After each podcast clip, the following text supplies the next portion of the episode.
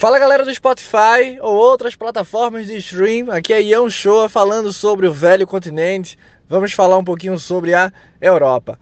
Galera que está tentando vestibular precisa ser muito atento na Europa e pessoas que querem ter apenas uma noção de mundo também precisam entender esse continente europeu, que é a partir dele que a colonização se espalha pelo planeta Terra.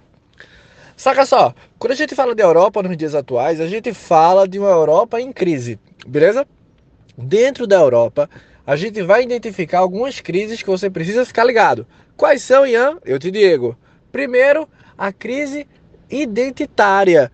Dentro da Europa, você tem grandes processos de separatismo acontecendo. Por exemplo, a Catalunha com a Espanha, a Ucrânia, a Chechênia. Você tem essas regiões querendo se separar, por exemplo, a Ucrânia a Chechênia da região da Rússia.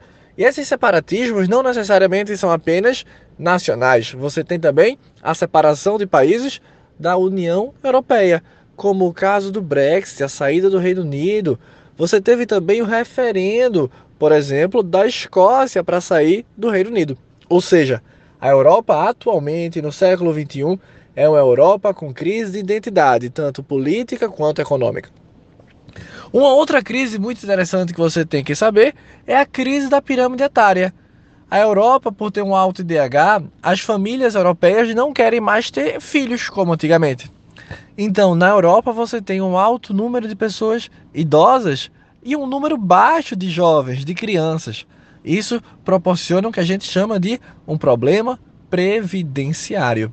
Ora, você tem muitos idosos e poucos adultos para trabalhar, significa que a PIA, população é, economicamente inativa, a PEI, está maior do que a PEA, população economicamente ativa, os trabalhadores.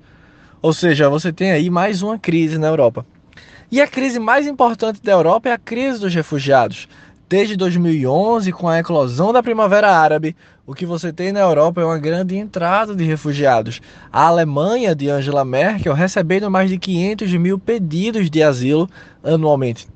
É essa entrada, é essa eclosão dos refugiados em 2011 que promove e propaga políticas xenofóbicas na Europa.